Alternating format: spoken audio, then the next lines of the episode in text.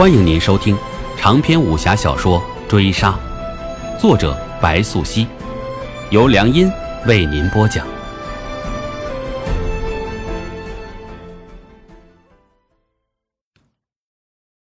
第五十三回，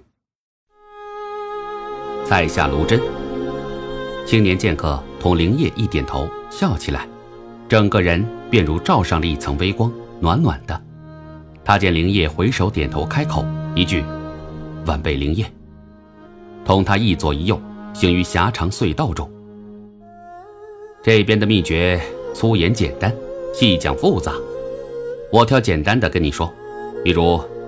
这地宫里头，什么开修生伤、度行死经八门，按道理每一时辰一变化，其实全不用管。你估摸着时辰来去，只需晓得渡景二门每一时辰一交替，逢双出宫，逢单可住大殿，哪怕走错了道，也可退回去再行出来。哈哈哈哈！卢真话落，发出清亮笑声，又道：“你看。”此刻已至丑时四刻，逢双行渡门，咱们该往东南出宫，走吧。他话落，这就穿过几个暗道，领着灵叶拾阶往上，立地皎白月光之下。灵叶一路无话，出罢地宫，但见身后高阙如山沉重，就压在头顶之上，巍峨万丈。卢真脚下轻点，人迹腾空，于月影之下规避巡查。灵叶身随其后，亦步亦趋。三刻钟后，双人闪入高墙广厦、深宅大院。此处何地？灵叶落脚，余光所至，侦查四方，不动声色，便听答：“我家。”卢真回首笑起来，面上全是揶揄，又道：“哈哈，你可全当自己家。今后，你我便是朋友了，来去君且随意。”灵野没有说话，没有收受这份意外的友情，冷漠且冷淡，如同卢真所说的一切，不过是个玩笑。他向来疑心极重，无论面对何人，自带三分冷淡在先，如同往昔对邹子素，不答即是答。卢真见罢，似不介意，宛如灵液的冷气并未浇灭他的热情，径自信步小径，调笑道。有闻当年你被鬼信扔下山崖，摔断两根肋骨，大难不死。你对你师傅就无半点动摇之心？一日为师，终身为父。试问他我二人非亲非故，且不言故父之恩，一十七载传道授业，此恩未报，又何来动摇之心？灵叶话落，跟着卢真穿过后院，立地亭台之上。即见曹疯子正席地其中，一壶清酒，半碟小菜，显然来的时间不短了。师傅，灵叶上前一礼，跪在曹疯子身侧。闻卢真讶异一声叹来，接着调侃道：“你的徒儿真是薄情啊！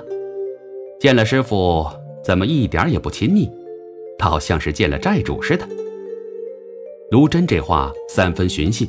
嘲讽灵叶那句“此恩未报”，话指对面的曹疯子，也不过欠债还钱的假仁假义，却毫无半分真感情。灵叶不以为意，没有作答，也没有抬头。欲加之罪，何患无辞？但听曹疯子话来：“龙首渠的渠水，可难下咽。徒儿自知学艺不精，三番交手，败给卢前辈。”灵叶知晓曹疯子此话深意，必是想要知道这宫中一战究竟如何，索性和盘托出，语气不温不火，不骄不躁。也好，没在上京面前露了怯，尚算你过关。功夫高低倒在其次，至于今后嘛，卢真自会委任于你。该是如何，无需我多说。曹疯子话落，看罢卢真一眼，且观卢真笑而不语，眼里的狡黠却如狐狸一般。这又转过脸来对灵叶交代：“十三鬼始于武德三年，追随大唐圣主百二十载有余。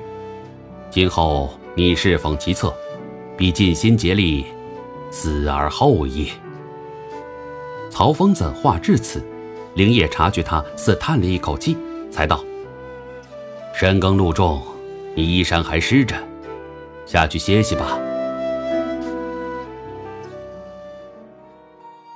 同幽入营六日，安思顺并无特别关照，他已开始习惯。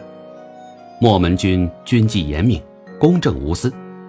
童幽深知父辈的荫庇有限，自己不努力，谁也帮不了他。今日巡休，难得有机会离营回家，他决定无论如何也该探望一下表子。童幽随协礼行至门前，但门里头啜泣之声断断续续。推门一窥，却并无半点人影。同幽门口唤得几声表子归名，无人应答，方才进院里寻人。表子家的老宅子三进院，乃是当年姑父赠与表子的陪嫁之物。表子婿虽出生名门，但到他这一代之时，却已家业凋零。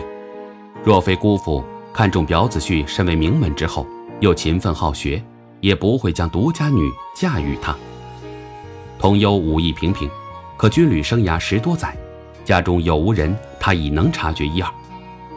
莫说那啜泣之声，他听得真切，他的直觉，他心中有数。死灰。童幽穿过堂屋，于东厢房处又唤了一声表子，但见门户紧闭，仍无人应答。他心中颇觉蹊跷，表子出嫁之时，尚有一位陪嫁女婢。哪怕这些年同表子婿膝下无子，家中也不该如此死寂。童幽见罢，不再介怀礼数，自家中厢房逐一排查，终在院中发现零星血迹。他胸中一沉，不好的感官很快上头。如果他没有记错，这老宅厅堂之上尚有一隐蔽阁楼，他若在院外听得啜泣，指不定正是阁楼中传过来的。童幽三步并作两步，已顾不得寻找门户入口，就攀上墙头，顺着屋宇笃定方位，踢破阁楼窗牖而入。那空气里血腥及腐败的臭气刺鼻呛人。童幽立地其中，借着窗外日光窥去，即见一女子被绑在梁上，一丝不挂，赤裸的身体上遍布大小伤疤。童幽的眼泪就因晕进眼眶。死灰。童幽嘶哑地喊了一声，无力又无助，接着奔上前去，抄起随身横刀，便要为他解开束缚，却见那女子蓦然间回过头来，寻向童幽，放声大笑。本回追杀播讲完毕，感谢您的收听。